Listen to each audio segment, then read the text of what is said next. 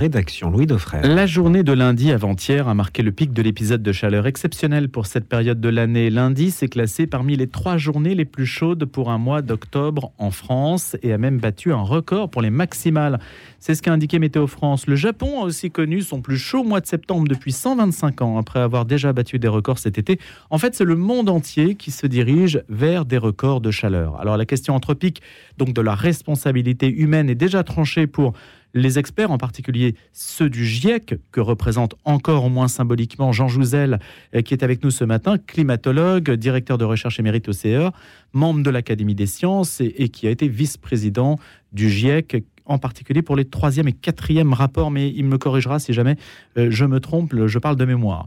Bonjour Jean Jouzel. Bonjour Louis Dauphren. Alors si vous venez ce matin, oui, vous voulez corriger, allez-y. En de mémoire, non, j'ai été vice-président du groupe scientifique du GIEC pour le quatrième et le cinquième rapport. Quatrième et cinquième. J'étais auteur dans les deuxième et troisième rapports. Voilà, donc on peut dire que vous en avez fait... 20 euh, ans. Voilà. Et il y a eu combien? Sept rapports à peu près? On est au sixième, le septième commence. Voilà. Et ce sera pour quand d'ailleurs le 2029-2030, je pense.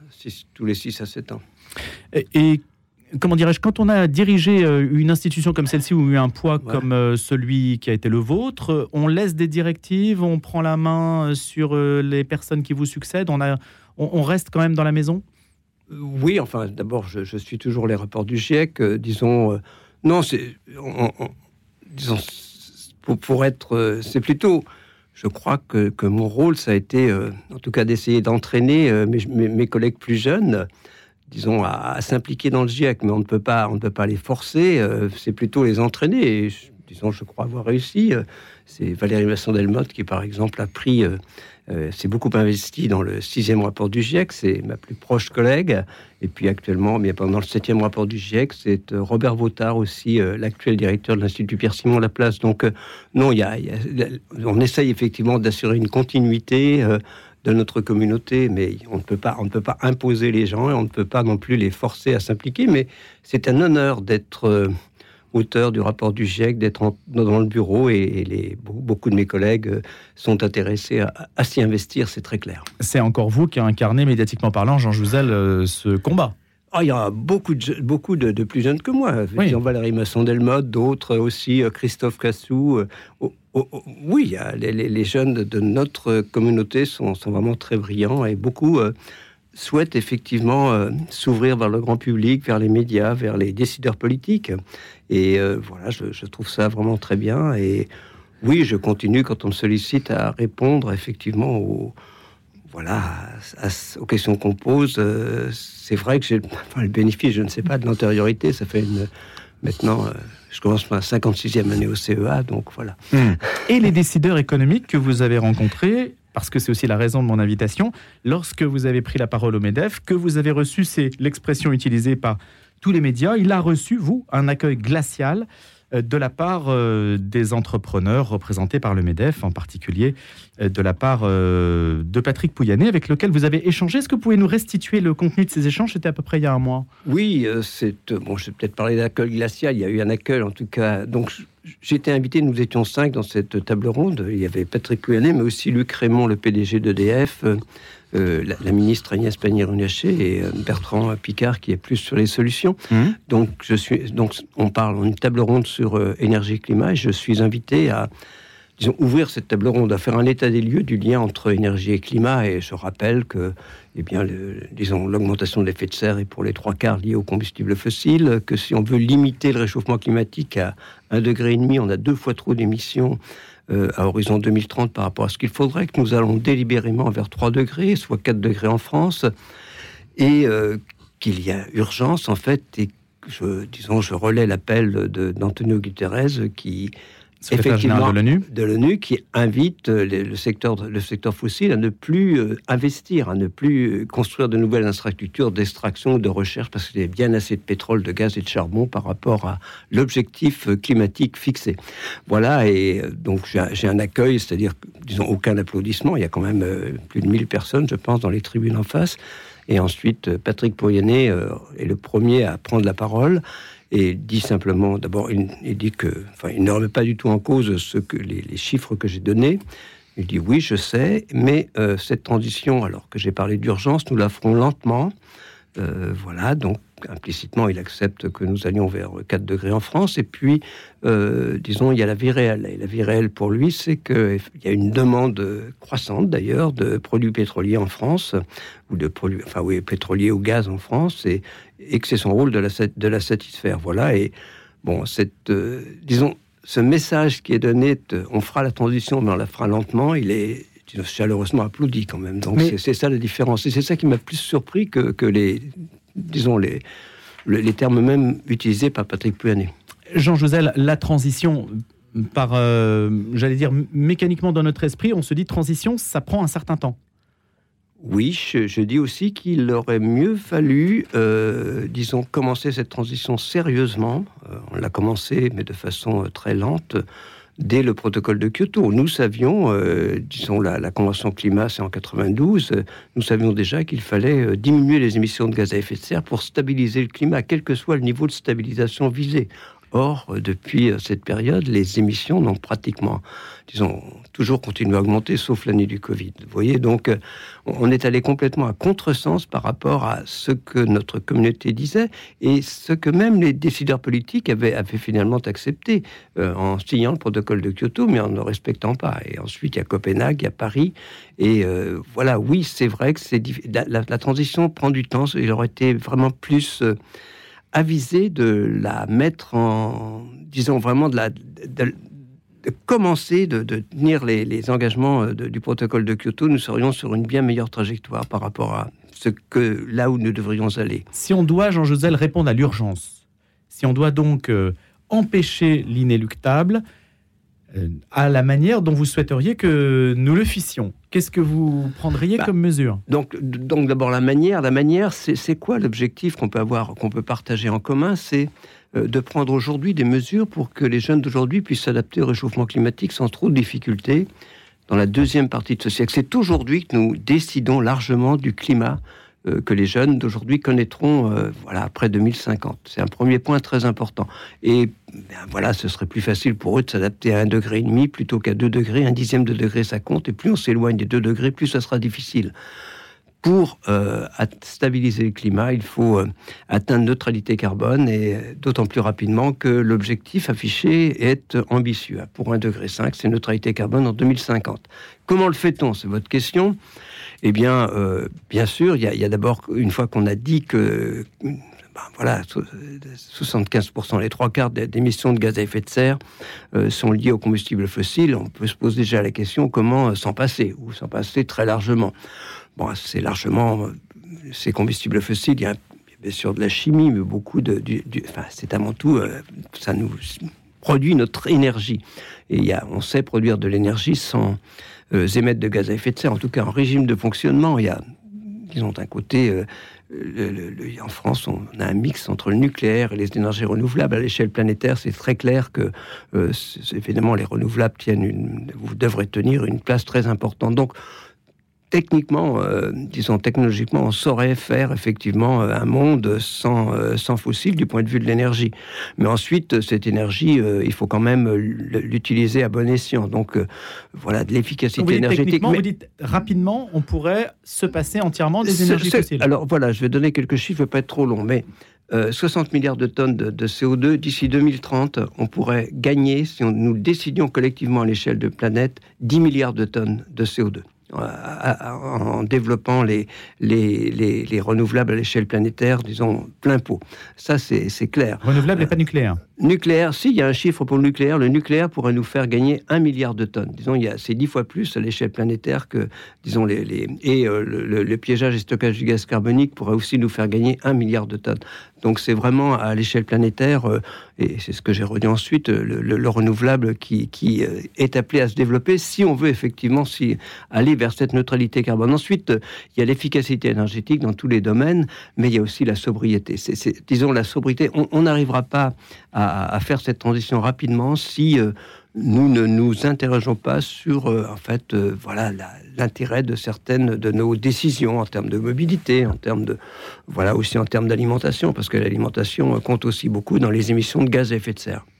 Le capitalisme tel qu'on le vit actuellement n'est pas compatible avec la lutte contre le réchauffement climatique. Là, vous allez sur un terrain, Jean Jouzel, si je suis votre pensée, ça vous amène apparemment à cette conclusion-là. Oui, je l'ai dit. Alors, euh, je crois que la phrase a été prise euh, comme le capitalisme euh, ne sera pas n'est pas compatible avec la lutte contre le réchauffement mmh. climatique. C'est j'ai bien dit, le capitalisme tel qu'il est actuellement. Vous avez, vous avez bien fait de le souligner. C'est clair, c'est clair. Euh, là, je, pensais évidemment Total. On, voit bien que, euh, disons, je dirais presque que Patrick Pouyanné a pieds et poings liés par, par ses actionnaires. C'est très clair. Euh, disons, il y, a, quelques jours, plus récemment, il y a, la mmh. semaine dernière, il a annoncé de, de, nouvelles explorations ou exploitations au Suriname et dans d'autres pays, et l'action de Total a monté. Hein, donc immédiatement. Donc on voit bien que euh, l'appât du gain euh, à court terme, euh, disons, est, beaucoup plus fort qu'une vision à long terme de la vie d'une entreprise. Et ça, c'est très clair. Donc je, crois que... Vous êtes pour nationaliser les pétroliers? Ben, disons, moi en tout cas, pas forcément. Ce, que, ce, qui serait intéressant, et ce, disons, l'OMC, l'Organisation mondiale du commerce, se devrait de le faire, c'est de donner un prix au carbone qui fasse que effectivement ça accélérerait la transition, un prix à l'échelle planétaire. Donc oui. Ça reviendrait à quoi alors Un bah prix au carbone? Ça veut dire une sorte pollueur-payeur, c'est le principe? Oui, pollueur-payeur. Ça veut dire que le capitalisme actuel qui se disons, qui s'exonère des, des, externalités négatives, c'est-à-dire, bon, mhm. l'air, l'eau ne lui coûte rien pratiquement. Et, donc cela, disons, la pollution ne lui coûte rien. Oui, euh, donner un prix à ces externalités, il y a celles liées à, à l'effet de serre, il y en a d'autres. Et je crois que c'est absolument nécessaire si on veut un monde euh, apaisé qui, fonctionne normalement et, qui, qui n'aille pas dans le mur. C'est bien ça notre objectif. Maintenant, euh, Jean Jouzel, je vous interromps juste là-dessus. le pollueur-payeur, c'est juste euh, comment dirais-je, c'est comme les contentieux sur le marché du travail, ça se budgétise, c'est tout. Vous voyez, on paye, on sait qu'on va payer une taxe pollueur-payeur, on l'intègre dans le budget, puis on l'intègre aussi oui, dans le Mais... Donc ça va, c'est le consommateur qui va finalement payer non, la taxe. parce que oui, mais l'idée c'est que ça accélère le développement des renouvelables. Donc les renouvelables sont déjà pratiquement euh, compétitifs en termes de coûts euh, par rapport, à, en tout cas, bon, au nucléaire, mais aussi par rapport disons dans, certains cas par rapport aux, fossiles. Euh, voilà, enfin, mais donc il faut, il faut les rendre compétitifs et donner un prix au carbone, au, combustible fossile, accélérerait à l'échelle mondiale. à l'échelle mondiale, oui, ce serait. Qui peut décider de ça? Bah justement, dans, un monde où le capital, les règles du capitalisme sont quand même l'épine dorsale, c'est quand même l'Organisation mondiale du commerce, et je pense que ce sera à l'Organisation mondiale du commerce de le proposer, ce qu'ils n'ont jamais fait évidemment, parce que c'est contre l'intérêt euh, du capitalisme actuel, si on revient à la définition que j'ai donnée. Donc, euh, en tout cas, peut-être, ce ne serait peut-être pas suffisant un capitalisme qui tienne compte de, ses externalités, mais euh, ce serait déjà un peu plus vertueux ou, disons, moins problématique par rapport, par exemple, à, ce problème de, de disons, d'accélération du réchauffement climatique lié à nos activités. Que faites-vous, Jean Jouzel, du concept de décroissance?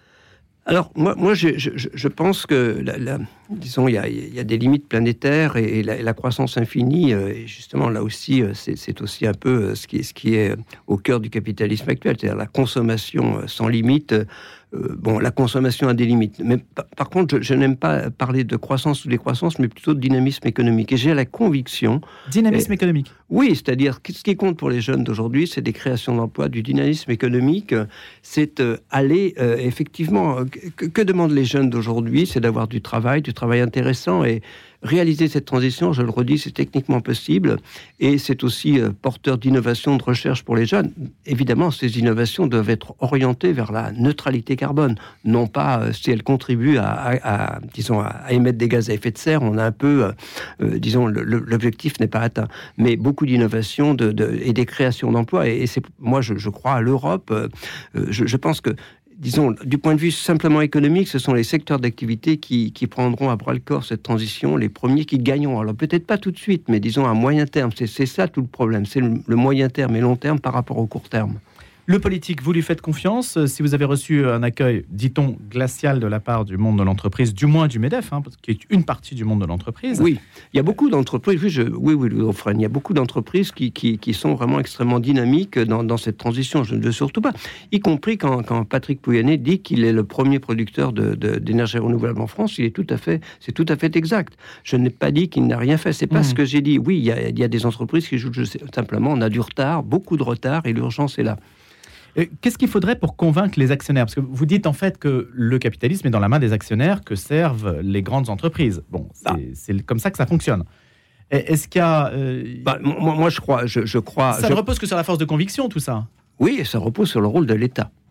Donc l'État a quand même un rôle euh, voilà, en faisant des normes. Euh, bon, ça peut être des normes dans, l'habitation. Voilà, il y a beaucoup de normes qui se mettent en place, des décrets, en faisant ce que fait notre pays. Mais alors, je crois qu'il le fait trop timidement, c'est un autre problème. Je suis tout à fait en phase avec l'idée de la planification écologique et je pense que c'est une, c'est extrêmement positif d'avoir cette planification. J'ai simplement le regret. Alors, les, émissions diminuent actuellement, mais j'ai simplement, je ne suis pas convaincu que les mesures proposées soient suffisantes par rapport à l'objectif 2030 dans notre pays bah, Ce sont des mesures, par exemple, sur... Euh, bah, prenons la mesure, je vais, essayer de vous donner un exemple. Prenons la mesure sur la voiture électrique. Hein, donc, euh, on vise 15% de voitures électriques en, 2030. Ce qui se passe actuellement, j'ai quand même le sentiment que dans notre pays, beaucoup est fait en termes de transport en commun, en termes de pistes cyclables, en termes justement de voitures électriques. Il n'y en a que 1% actuellement. Mais disons, on n'a pas rien fait. Que se passe-t-il? Mais je parle de mobilité. Et malgré ce qui a été fait, eh bien, euh, les émissions liées à la mobilité n'arrêtent pas de croître, les émissions de gaz à effet de serre. C'est-à-dire qu'on utilise de plus en plus d'essence, de, de, fuel ou de, ou de diesel pour notre mobilité. C'est ça la question. Donc on n'y arrivera pas sans une certaine euh, sobriété. C'est-à-dire, voilà, on ne peut pas. Disons, pour le moment, ce que nous faisons, ce qui est fait, ne remplace pas et on ne diminue pas nos émissions. Là, je parle de la mobilité. Malgré les vélos, malgré les pistes, malgré les budgets énormes qu'on consacre à ça. Oui, et je, surtout, il y, a, beaucoup de choses de faites dans les villes. Mmh. Je, ne dirais surtout pas ça. Mais, mais ce qu'il faut, ça veut dire aussi qu'il faut regarder un peu à. Bon, il y, a, des propositions très simples comme la limitation à 110 km/h qui vient, qui vient des, citoyens. Il y, a, des choses à faire. Les véhicules lourds, on sait que ce sont les véhicules lourds et les gens continuent à acheter des véhicules lourds, même si on leur dit des SUV sont toujours en tête de gondole. Donc c'est ça le problème. Donc si on n'a pas cette sobriété, on n'y arrivera pas. Si on n'a pas ce regard sur notre façon de vivre euh, collectivement, c'est un égoïsme insensé par rapport aux jeunes d'aujourd'hui. C'est vraiment, disons, on les, emmène dans le mur. Si on va, on va vers 4 degrés en France, euh, peut-être, euh, enfin, dans la deuxième partie de ce siècle, c'est trop. Les, jeunes auront, et, dans d'autres pays, ce sera impossible de s'adapter, ou en tout cas très difficile. C'est la Saint-François d'Assise aujourd'hui, la sobriété, la sobriété, oui, euh, bien sûr. Euh, Laudato aussi reste, euh, disons, une encyclique extrêmement, extrêmement riche, donc qui reste d'actualité, c'est très clair. Il y aura une seconde version de Laudato aussi. Si vous deviez dire au pape quelque chose, qu'est-ce que vous lui recommanderiez bah, je, lui, je, lui, ai dit, puisque nous avons eu avec Pierre Laroutourou, disons il y a maintenant trois ans, le, plaisir de, le rencontrer pendant une demi-heure et de parler de réchauffement climatique. Donc voilà, nous étions en tête à tête avec, avec le pape et euh, il, a, il a vraiment insisté euh, sur, euh, mis en avant le, caractère je dirais, social du, réchauffement climatique. Et ça, moi, je me suis beaucoup intéressé à ce qu'on appelle la justice climatique. En fait, c'est l'injustice climatique, c'est-à-dire que les premières conséquences du, réchauffement climatique, c'est d'accroître les inégalités. Les, plus modestes, y compris dans notre pays, sont moins à même de faire face à ces problèmes de réchauffement, alors qu'ils émettent moins que les plus riches, c'est très clair. Donc voilà ce caractère mais on peut aussi dire, Jean Jouzel, que les, les, plus modestes sont aussi les premières victimes de l'écologisme, dans la mesure où justement, la logique anti-voiture, bah, elle pénalise ceux qui habitent loin des centres-villes, qui ont besoin de leur voiture. Vous le savez, ça? Oui, je le sais. Et euh, je, me suis. ils ne peuvent pas s'acheter une voiture électrique à 30 000 euros. Hein? Non, non, mais il y, a beaucoup de choses à faire sur les territoires. Hein. Euh, d'abord, euh, bon, on peut, on peut imaginer des, des voitures électriques pas chères. Ça viendra peut-être et peut-être pas de la France. Euh, voilà, et qui sont très bien adaptés au territoire généralement. Euh, on, verra ça peut-être en 2030, j'espère. Euh, voilà, mais oui, mais disons là, c'est tout le problème du, du, mouvement des Gilets jaunes. Il faut se rendre compte que au moment, disons, au moment on est en 2018, euh, le, gouvernement souhaite augmenter la taxe carbone. Il l'augmente très rapidement. Et quand on regarde rétrospectivement, les 10% les plus modestes, par rapport à leurs revenus, pas de façon euh, absolue, auraient été trois fois plus affectés que les 10% les plus riches. Hein, on voit bien. Donc cette injustice, elle était là.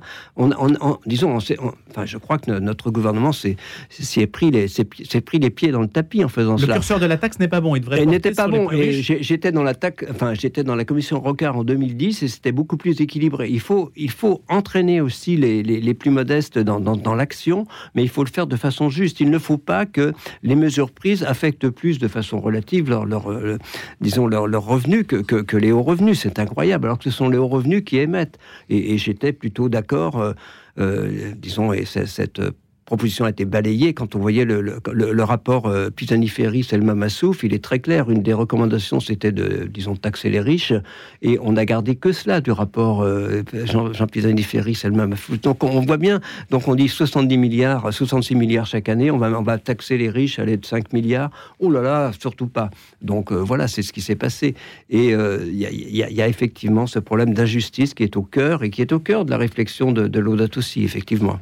Avec Paul Goupil, euh, vous êtes l'auteur de Climat itinéraire d'un pionnier aux éditions Ouest France, Jean Jouzel. Là, le message est toujours à faire passer. Vous êtes toujours dans cette logique didactique. Vous prenez la parole dans un certain nombre de cénacles aujourd'hui. Vous êtes toujours avec votre. Oui, aujourd'hui même à Strasbourg ce soir. Vous voyez, donc je, je vous répondre, oui. Dans, enfin, disons, voilà, donc euh, dans une école à Strasbourg, dans, dans, un institut à Strasbourg, oui. Donc, euh, oui, euh, ben, oui, où j'étais, je ne sais plus où j'étais hier, tiens. Bon, mais enfin, voilà. Mais, mais c'est une sorte de, de bâton de pèlerin, si je peux bah, utiliser cette image je, pense que euh, on peut être. Il y a une chose dont notre communauté peut être fière, c'est d'avoir réussi à transmettre euh, les messages. Euh, je parle pas, on fait pas de recommandations, mais du GIEC et de notre communauté vers, vers nos gouvernants. Par exemple, je, disons l'objectif de neutralité carbone à horizon 2050 affiché dans notre pays, eh bien, c'est en ligne avec le diagnostic du GIEC. Et, et je crois que c'est, disons, on peut être fier collectivement euh, disons, d'avoir réussi à persuader nos, dirigeants d'afficher. mais le problème, c'est qu'ils affichent des objectifs, mais il y a un fossé entre les objectifs affichés et la réalité. Mais euh, je crois que notre communauté a joué, disons, un rôle positif depuis une trentaine d'années.